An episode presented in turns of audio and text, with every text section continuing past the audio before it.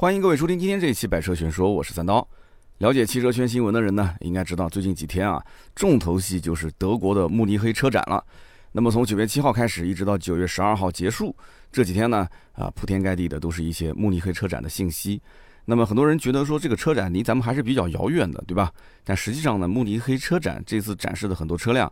在咱们中国市场很快也可以看到。那么今天节目更新的时候呢，慕尼黑车展基本上也快结束了。那我也知道呢，这个我通知大家可能稍微晚了一些啊，不然的话各位就买机票去看了，是吧？这个门票也不贵，一百九十欧元。那么这里面插句题外话啊，最近呢正好是赶上欧洲开学，所以这个签证审批比较慢啊，机票的价格也比较贵，所以大家呢还是老老实实在家里面听节目啊，比较省心。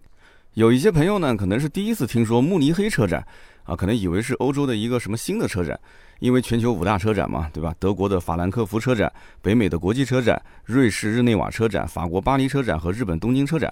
那实际上这一次的德国慕尼黑车展，就是我们所熟知的法兰克福车展的一个升级版啊，或者说是一个延续吧。那么从今往后，法兰克福车展就没了，正式是搬到了慕尼黑举办，所以叫慕尼黑车展。那么这个车展其实也是大家的一种约定俗成的讲法啊，以前叫法兰克福车展，是因为在法兰克福嘛，这一次在慕尼黑办就叫慕尼黑车展。那么人家其实官方是叫 IAA 啊，是德文缩写，意思就是国际汽车展览会。就这个 IAA 本身没有任何地域的一个显示，所以呢，这个法兰克福车展也好，慕尼黑车展也好啊，只是我们这些车迷车友之间的互相的一个称呼而已啊。官方是叫 IAA。那么其实咱们国内也是一样的，对吧？咱们国内有北京车展、上海车展、成都车展，还有广州车展。它实际上地域性的这个名称啊，还是比较明显的啊。它实际上全称也是叫什么什么国际车展。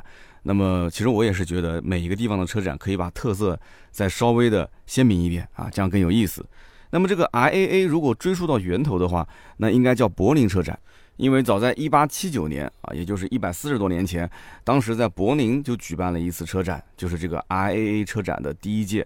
那么当时第一届车展呢，一共只有八辆车啊，一百四十多年前八辆车也不得了了。这是世界上最早举办的国际车展。那么直到一九五一年的时候，这个举办地啊才更换到了法兰克福，然后逐渐就成为了欧洲最大规模的车展，最后成了全球五大车展。那么这个车展呢，有一个称号啊，叫做世界汽车工业的奥运会。那么在一九八九年的时候啊，第五十三届 IAA 法兰克福车展啊举办完之后呢，他就把乘用车和商用车就逐渐拆分成了两个部分。那么从那以后呢，就是奇数年展示乘用车，偶数年呢展示商用车。所以欧洲是一年换一个类型啊，就车型不同。咱们这边呢是一年换一个地方，奇数年呢是上海车展。偶数年呢是北京车展，其实从柏林到法兰克福再到慕尼黑啊，这个 IAA 的变迁也是折射出了德国的整个汽车工业啊，甚至可以说是全球汽车工业这些年的一个变化。那柏林车展对吧？当年第一届，然后一直在柏林举办，就是欧洲汽车工业的一个起源，全球汽车工业的起源。那法兰克福车展呢，就是全球汽车工业啊，包括欧洲汽车工业的一个巅峰时期。那么现在从法兰克福结束了，到了慕尼黑。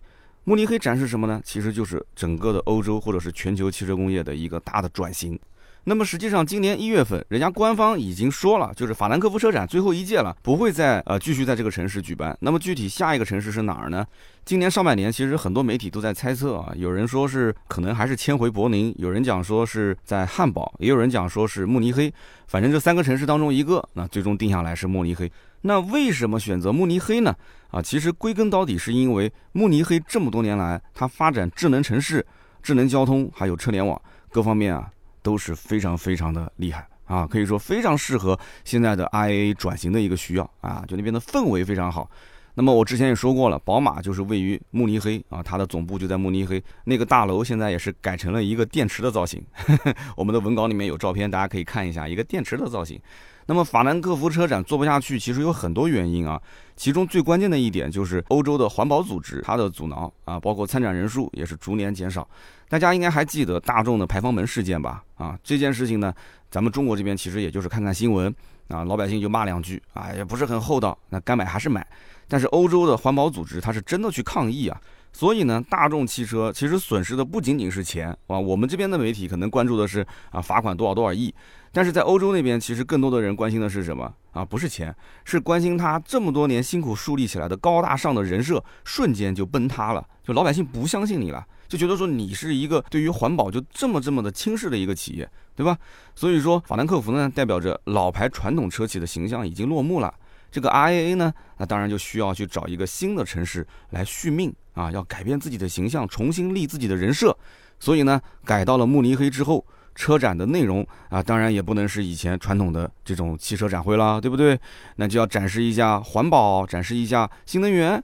那当然还会有电动自行车、电动滑板车，他们定义叫做微移动，轻微的微，微移动。啊，电动摩托车啊，包括还有一些充电系统、公共交通这些啊，都会做展示。那么，在全球都在谈论碳中和、碳达峰的这样一个背景之下，那么全球的确也是需要这样的车展出现啊，等于是欧洲这边先打个样。我相信用不了多久啊，北京车展和上海车展也会跟慕尼黑车展一样，就是以新能源、以智慧交通啊为主题的这样的一种车展。那么呢，我在二零一四年有幸去过一次慕尼黑。那当时的慕尼黑机场还是奥迪冠名的，我不知道最近两年有没有人去过慕尼黑啊？是不是还是奥迪冠名的？那么奥迪的总部呢，在英格尔施塔特。其实就在慕尼黑的附近啊！我当时印象最深的是有一天晚上，我在就是慕尼黑的很有名的一个 HB 这个啤酒屋啊，虽然我不会喝酒啊，就是跟那个一起出行的几个中国的兄弟，然后在那边跟人家聊天啊。其实我英文一般了，但是就结结巴巴的也能聊起来。其实德国当地人的英文很差啊，就不是说那么好。人家说德文的是吧？他当时我印象很深，就是一个当地人跟我们聊天，他反复强调说这个慕尼黑是不能代表德国的，就一定希望我们多去其他城市看一看。你不要只逛一个慕尼黑你就走，后来我才知道，其实德国的慕尼黑啊，就有点像我们中国的北上广，就是在德国各个城市的年轻人会到慕尼黑来创业去打拼，啊，是他们创业打拼的一个地方。所以可能有人要问，那你觉得说德国的慕尼黑更像哪个城市呢？啊，我个人觉得是这样的啊，德国的 RAA 车展从柏林搬到法兰克福，再搬到慕尼黑，就有点像我们的北京车展搬到了上海车展。然后又搬到了广州办车展，呃，所以呢，我觉得慕尼黑可能更像广州多一些啊，法兰克福像上海，然后柏林因为是他们首都嘛，就像我们北京是我们中国的首都一样。那么这是我的意见啊，大家也可以评论区讨论。那么其实慕尼黑车展的历史如果聊下去的话，呃，咱们都可以开个系列了啊，比如说为什么以前的法兰克福车展没有什么中国车啊？啊，我印象中中国的车企去参展应该是从二零一七年之后才有。那么。为什么去年有全球二十二家车企缺席法兰克福车展，二十二家都没去啊？法拉利啊、日产这些都没去。可是中国车企啊，为什么去了几十家？哎，这个非常有意思，有机会我们再聊。那么今天节目重点呢，我们就聊一聊这次慕尼黑车展的热点车型。那么同时节目最后也提一下啊，有哪些中国车企去到了慕尼黑车展？那虽然说慕尼黑车展的车呢，一时半会儿可能我们也买不到，但是这都是这些车企未来几年的大方向。啊，大家听一听，肯定没有错。你不要以为说你现在看到的新款就是真正的新款，按照现在新车的更新速度，可能一年不到新款就变老款了。那么既然在德国慕尼黑办车展是吧？那东道主奔驰肯定是尽地主之谊嘛，秀一下自己的肌肉。那么这一次慕尼黑车展最大的看点也正是奔驰的展台。那么奔驰一下子秀出了五款啊新的电动车。分别是 EQE、EQG、AMG、EQS 五三 Formatic 加，还有迈巴赫 EQS SUV 和纯电 MPV EQT。那么像这种国际型的车展啊，都不是我们常规理解的那种卖车的车展啊，人家不会说拉一堆的销售站在台上跟你谈个领导特批的价格，这种车展都是用来展示未来几年啊，甚至未来十几年自己产品的一个方向啊，让全球的媒体去宣传报道一下啊，打个知名度啊，打个美誉度，其实是奔着这个去的。所以说，奔驰这一次重点展出的五款纯电车型，其实它就是相当于放出一个信号，就是我现在是下定决心要往新能源上转型，要往纯电动上转型。那么大概率后期这些车其实都是会量产的版本。那么首先呢，就是这个 EQE，大家都知道，奔驰之前其实在我们国内已经发了 EQC 和 EQS 两款车。那么 EQC 你可以理解为是奔驰 GRC 的一个电动版啊，一个 SUV。那么 EQS 呢，你可以理解为是奔驰 S 级的电动版。那么 EQE 那么自然可以理解为是奔驰 E 级的一个电动版，对吧？奔驰 S 级嘛太高了，我们够不着。那奔驰 E 级，我相信很多人如果换车的话是能够得着的。那么这台车虽然在慕尼黑车展首次亮相，但是之前其实已经传言明年就在咱们国内量产哎，大家惊不惊喜，意不意外？这么快，慕尼黑车展刚亮相，马上后面就要在中国国产了。那因为你知道的，中国是目前全球电动车消费最有潜力的国家。哎，咱们中国市场那么大，那奔驰当然不能放过赚钱的好机会，是不是？那么虽然前面我都说啊，用燃油车来去对比这个 EQ 系列的三款车，只是告诉你它的级别，但是这三个车呢，它不是说油改电啊，它是纯电架构下打造的。EQE 是奔驰 EVA 2.0平台下的第二款车。那有人问第一款是什么车？第一款就是我们刚刚说的 EQS 嘛，啊，上海车展已经亮相了。那么 EQS 在国内还没上市，但是呢，德国本土的定价是约合人民币八十万到一百零三万啊，果然是奔驰 S 这个级别的。所以呢，照这样去推测的话，那么奔驰的 EQE。那肯定也是奔驰 E 级这个级别的价格嘛，大概率的话也不便宜，四十万到六十万之间。那你会花这么多的钱去买一个奔驰的电动车吗？那么奔驰的 EQE 的车长是四千九百三十四毫米，轴距三千一百二十二毫米。那么这个车的大小呢，基本上相当于是进口没有加长的奔驰 E 这么大。那有人可能要说了，哎呀，都没加长，这车在中国怎么卖啊？但是你没听完呢，这个车的轴距。是三千一百二十二毫米，对吧？这个轴距是比国产加长版的 E 级还要多出四十三毫米。那有人觉得很奇怪，这车长明显就没有国内的奔驰 E 长，那怎么轴距反而比加长版的奔驰 E 还要长呢？主要还是因为它没有发动机，没有变速箱，对吧？电动车的内部空间可以最大的优化。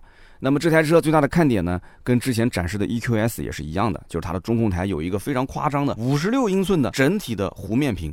而实际上呢，我觉得这不应该叫弧面屏，这应该叫唬人屏啊，非常的唬人。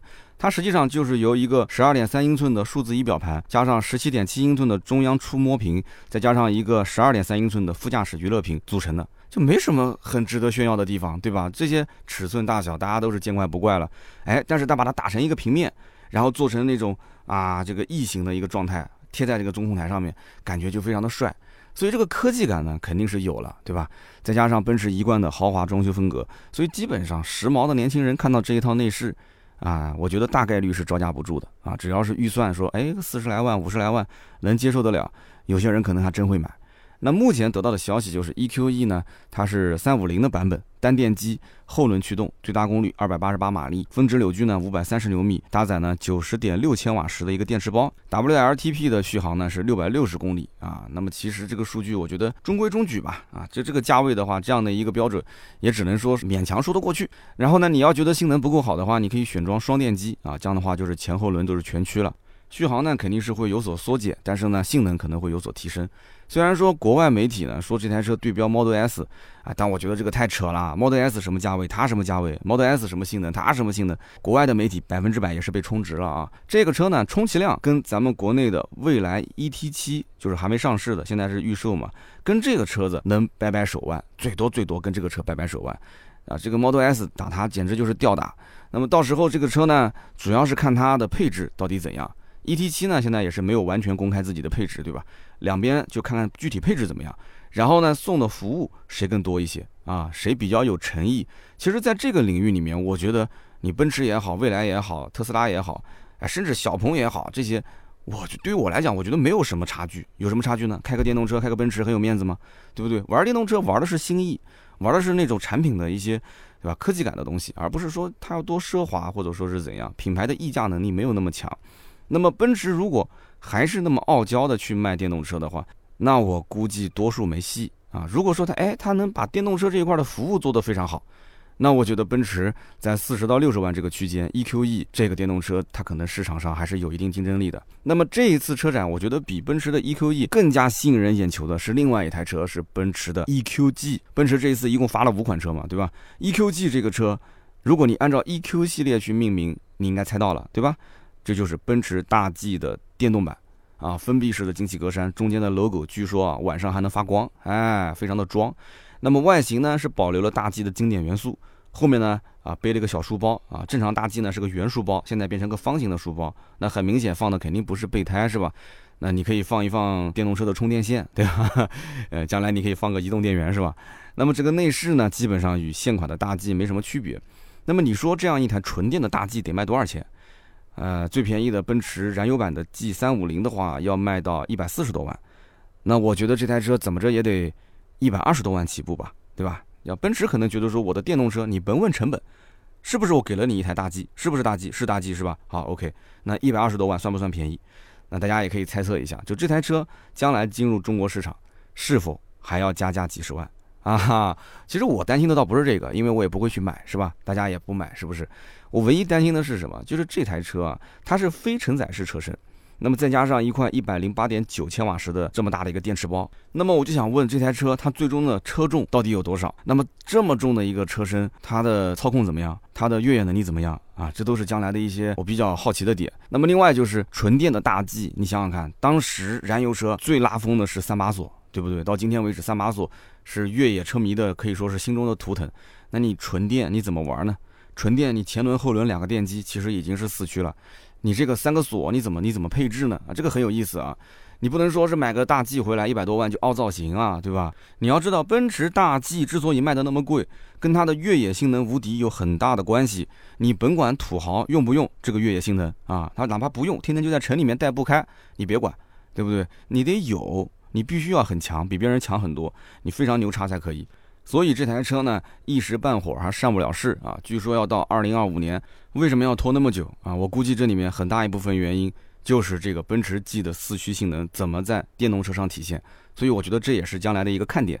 那么这一次的慕尼黑车展呢，奔驰还亮相了 AMG EQS 五三 Formatic 加这个车啊，车名非常长，AMG EQS 五三 Formatic 加号。那么咱们国内 EQS 还没上市，现在 AMG 的版本就出来了，这个速度有点快啊。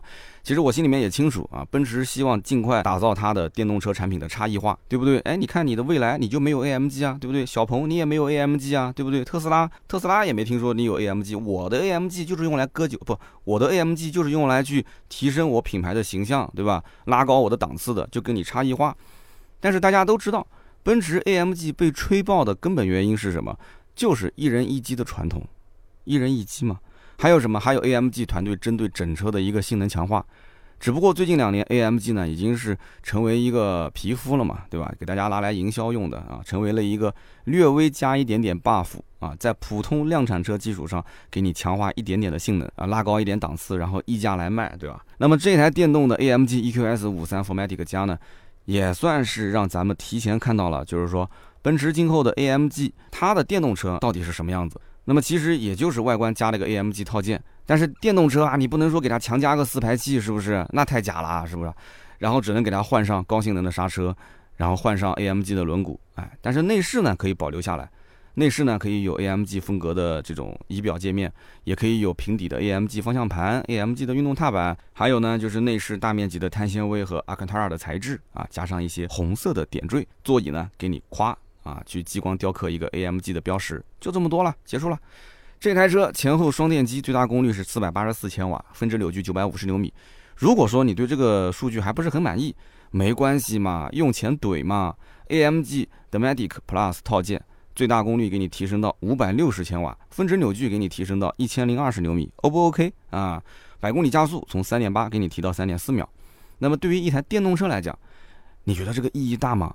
其实我觉得不大，真的一点都不大，因为电动车的加速，它扭矩的释放是瞬间的啊，甭管你怎么调，你想把它调成跟燃油车的感觉一样，它就是那样，它跟燃油车就是不一样。倒是这个续航可以关注一下，这个车呢，一百零七点八千瓦时的电池组，对吧？WLTP 续航里程五百二十六到五百八十公里啊，中规中矩。那么连 AMG 都已经电动化了，你想想看，你说迈巴赫还会远吗？所以这一次慕尼黑车展，奔驰干脆。啊，拉过来一辆迈巴赫 EQS SUV，直接给你看看啊，到底长啥样？电动车的迈巴赫长什么样？啊，我第一眼看到这台车，我当时震惊了。有人讲说，哇，就这么这么厉害吗？让你都震惊了。就我为什么震惊了？因为我不是说它设计多夸张啊，是我当时看到这个车，我脑海里第一印象浮现出了我们国产的一款车型，红旗的 EHS9，就是纯电的 EHS9。大家可以点开文稿看一看这两台车到底有多像啊。红旗 H9 和红旗 EHS 九这两台车都是出自我们中国的设计师，叫丁阳峰，他的原创设计。这个哥们儿还获得了2021年中国车年度设计师的称号。不过这一台迈巴赫 EQS SUV 还是个概念阶段。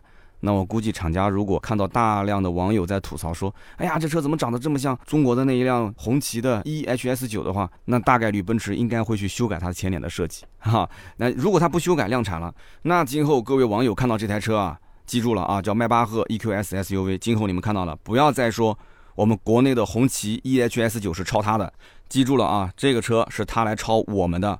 而且我觉得这个事情也是合理的，为什么？因为国外的牛叉的设计师已经被中国的车企挖的差不多了。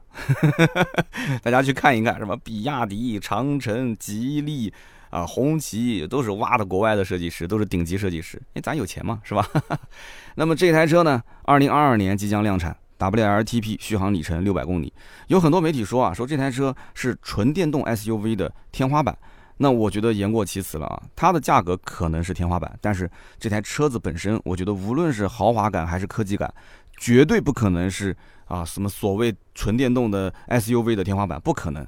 因为燃油版的迈巴赫它畅销的原因是它的内饰过度装修，大家能理解啊？过度装修，它会让土豪觉得说在豪华之上还有奢华，这就是迈巴赫为什么卖得好的原因。奢华豪华不是一个概念，但是呢，电动车讲究的是环保。但内饰，你要如果大量用什么真皮材质，用那些实木的材质，那绝对是反潮流的做法，你要被喷死的。特别是在欧洲的这种车企，而无论你用什么样的环保材质去营造这台车的内饰，我告诉你，迈巴赫的那种奢华的内饰氛围，你绝对营造不出来。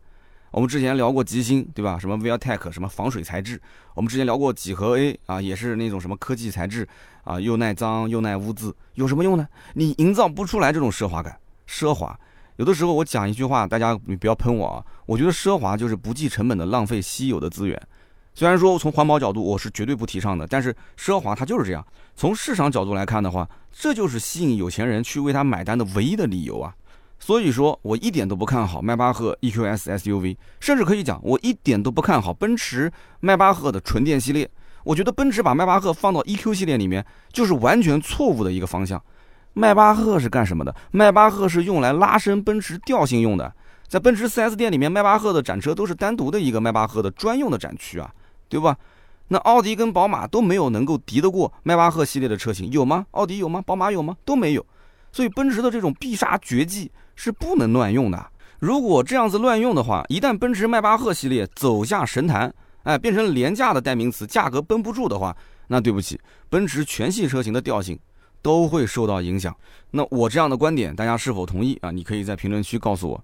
最后呢，就是一款奔驰 EQT，这是纯电 MPV。那么前脸呢，长得也是 EQ 家族的设计语言啊。整车呢，造型类似于像奔驰 V 级，大小呢肯定是要比 V 级要小一些。内饰呢比较传统啊，还是这种传统燃油车的那个造型。所以这台车呢，我觉得兴趣不是特别大。但是呢，还是要提醒大家注意，如果你说，哎，我想将来买一台 MPV。啊，然后看到说将来哎，奔驰出了一个这个车，这台车我估计价格还不贵，你别到时候因为不贵，你结果就刷卡买了。我告诉你，这台车其实就是换壳的雷诺，啊，我的发音不标准，雷诺啊，雷诺，它用的是雷诺的 CMF 杠 B 平台，它是由奔驰和雷诺日产、三菱合作开发而来的。那么看到这里，我估计可能有些人已经没什么兴趣了，是吧？实际上，你看到后面的一组数据的话。我估计你就更加劝退了。这台车搭载七十五千瓦的单电机，那配备四十五千瓦时的电池组。四十五千瓦时，你想想什么概念啊？我们前面说的都是九十多、一百多的，现在等于是四十五度电。它的综合续航里程啊，WLTP 两百六十五公里，两百六十五公里啊！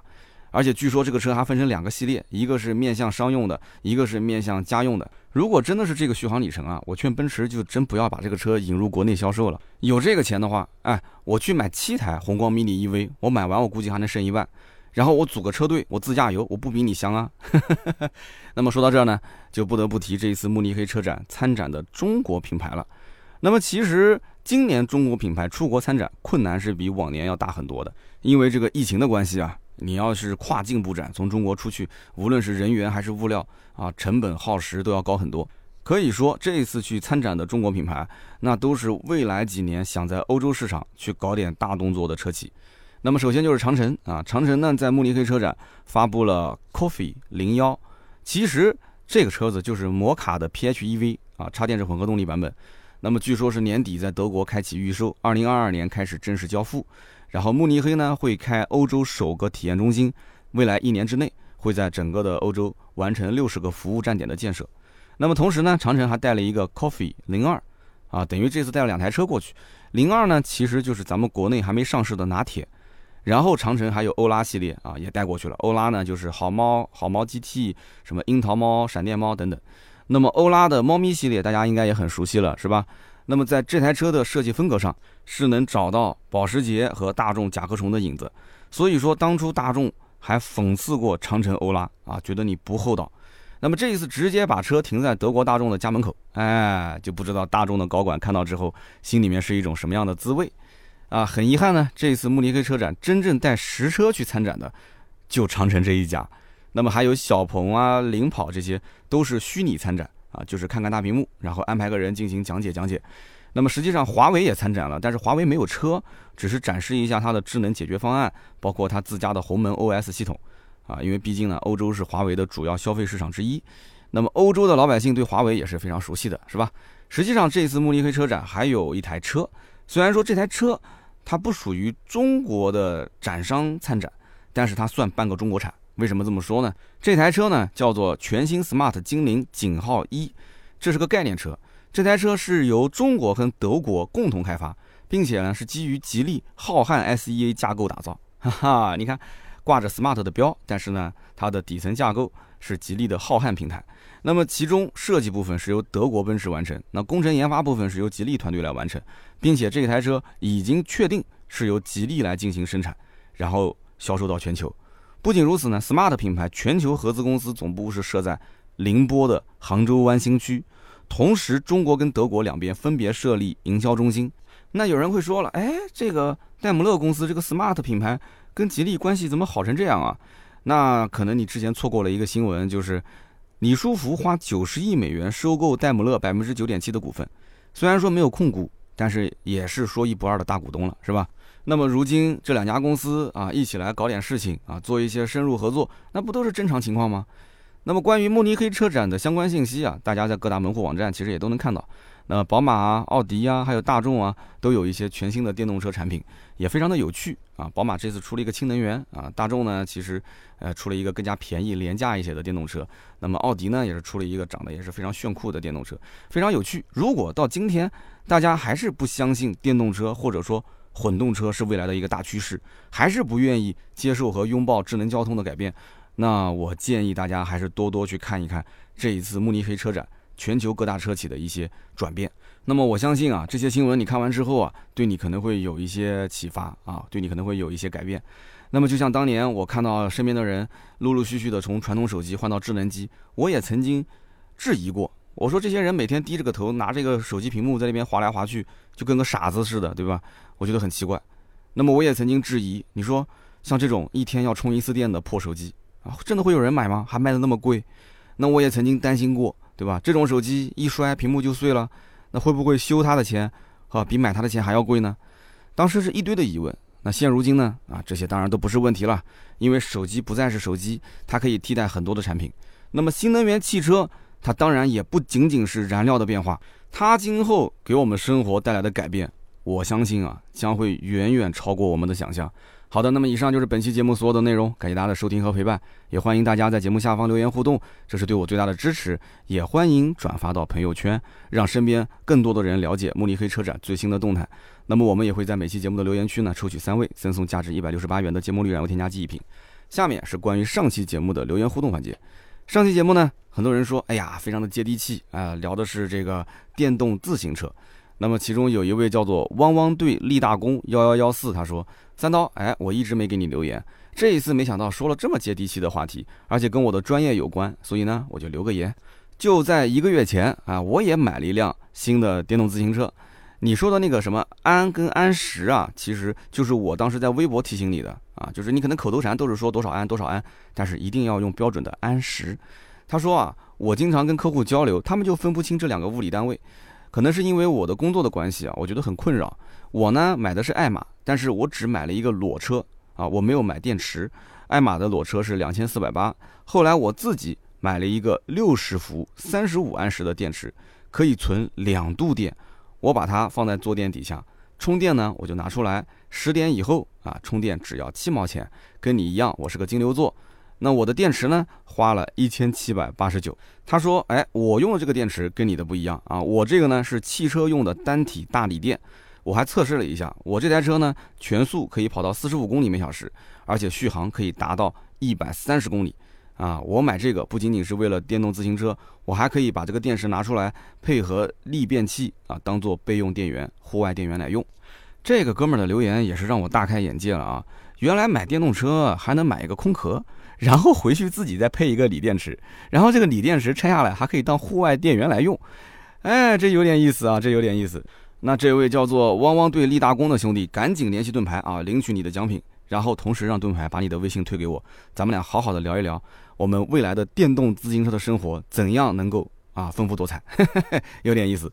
下面一位听友叫做孙武 P 一，孙武皮一说：“三刀啊，我追你的节目追了九个月的时间，我终于从一四年的第一期一直追到现在啊，我终于开始留下了第一条评论。他说这九个月的时间里面就一直在听你的节目啊，骑电动车的时候听，洗碗的时候听，做家务的时候听，总算是听完了。”哎，也算是自己完成了一个壮举啊。那么刀哥从一四年一直做节目到现在，然后也觉得 不容易啊。那么感谢刀哥啊，让我脱离了汽车小白。祝三刀节目越办越好啊！争取这两年我也把两轮车换成四轮车。加油加油，孙武啊！我完全能够理解，就是你发掘了一个新节目之后，然后从他的。往期一直往前听的这种感受，因为我也经常会这样，就是我听到了某一个人的节目，哎，我觉得不错啊，可是我点开一看，我的天哪，一千多集，你从哪一期开始听呢？从第一期慢慢的追吧，感觉时间太漫长了。然后呢，从第一期往后听吧，听着听着它又更新了。所以这个怎么说呢？你能把我往期节目全部听完，我觉得真的是厉害了啊！谢谢。那么下面一位听友叫做硕 Word Peace 啊，Word Peace，世界和平是吧？他说。一六年，我刚毕业工作的时候，天天骑电动车通勤。我也喜欢骑电动车，带我的女朋友在我们城市里面去兜兜转转。那个时候是简单又快乐。那么过了几年之后呢，我的女朋友成了我的老婆，我们也买了汽车了。那么我们家那台电动自行车呢，摆着摆着也就坏掉了，然后就卖掉了。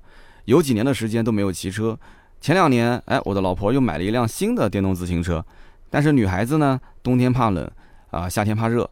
电动车呢，还是我骑的多。经常我工作压力大的时候，晚上我就喜欢骑着车呢，在城市里面兜兜转转啊，随便看看，去一些我没有去过的地方啊，去一些比较热闹的商业街。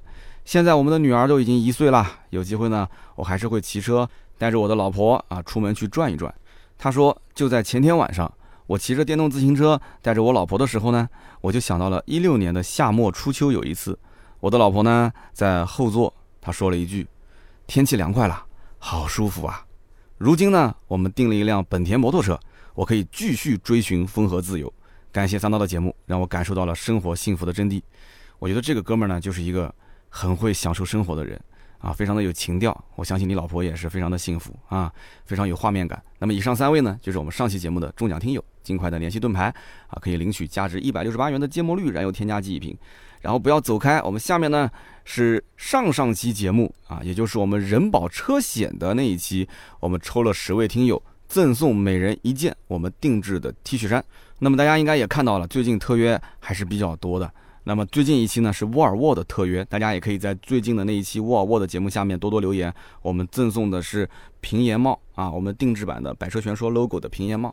我们先说一说人保那一期的十位中奖听友啊，获得的是 T 恤衫。第一位叫做 Plus 鹏，Plus 鹏说，之前我对保险公司没有什么很深的了解，但是我知道一定不能贪图小便宜。一次出险让我见识到他们之间的差距啊，就是下雨天的时候双方事故，人保的出险速度真的是要点个赞。而对方他是一个小保险公司，他的整个的理赔过程让人无语啊。然后下一位听友叫做刚子一九八四，他说我是近十年的人保老用户啊，以我切身的体会，人保车险绝对是靠谱，而且电话也很好记，九五五幺八，你知道什么意思吗？救我，我要发，救我，我要发，有意思。下一位听友呢叫做马学工啊，也是我们老听友，说。智慧交通绝对不是买车，全靠租赁的共享或者是公共交通，所以车厂还是要研发更好的驾乘体验的车辆，而不是说研究一个座舱，其他的都交给第三方的自动驾驶研发机构来做。说的非常好。下面一位听友叫做夫 R W，夫 R W，他说从买车到现在几年了，一直都是上的人保，从开始的一百万到现在的两百万，从新手到老司机，每天在各种短视频平台看到各种各样的事故，上路呢也是越来越谨慎。他说啊，保险是你快乐的时候最容易忘记的朋友，是你痛苦的时候第一个想要去找的朋友。哎，这个话说得好。在路上给自己和家人一份保障啊！希望大家都遵守交规，保持零出险，不错。下面一位听友呢，叫做秋水沉不流，他说去年听三刀的那一期人保特约，哎，我就果断换成了人保。上个月小事故出了一次险，简而言之就是一句话：没有对比，没有伤害。说三刀推荐的这种大保险公司确实是值得信赖啊！继续续保。那么下面一位听友叫做我是你二弟 E R D 二弟，他说我是不是第一？我是不是沙发？哎，你是沙发，你是第一，所以你中奖了，哈哈。所以大家可以抢一抢我们商业节目的沙发啊，中奖率也很高。那么第七位叫做韩德桑，韩德桑讲，人保理赔确实是快。我们家和公司啊，一共有六七台车，之前呢也是有保其他的保险公司，但是用下来之后啊，还是人保理赔的速度效率是最快的，所以最后这几台车全部都是选的人保车险。那么第八位呢，叫芒果的爸爸。他说：“我的车已经九年了，一直在用人保，大保险公司的保险确实心里面踏实一些。”那么第九位叫做 D 杠 L E O 李昂，他说：“ 点赞、评论、转发是对三刀的支持，你的每一期视频我都会去看。那我选中这条留言，不仅仅是因为你都在看，而且因为你在每个平台都在评论，非常感谢啊，谢谢支持。”那么下一位听友叫做菲利波维奇，菲利波维奇说：“文案写的相当不错，思路清晰的预见不远的未来。”虽然说啊，这只有短短的两句话啊，但是我呢是非常喜欢别人夸我的啊，我是典型的 I 型人格，就是你越夸我越有动力啊，你越骂我越垂头丧气啊，你再骂我就直接放弃，就是这样的一个性格。哎，我之前好像讲过，就是有机会我们节目当中可以做一期，就是 D R S C 啊四种人物性格的选车的一些技巧。啊，这期节目也是挖了一个坑，一直没填上。有机会我们好好的聊一聊，看看下周能不能就给大家直接给上了。那么今天这期节目呢就到这里啊。以上的十位中奖的听友尽快跟盾牌联系，还有我们上期节目的三位听友啊获得揭幕率的也尽快联系。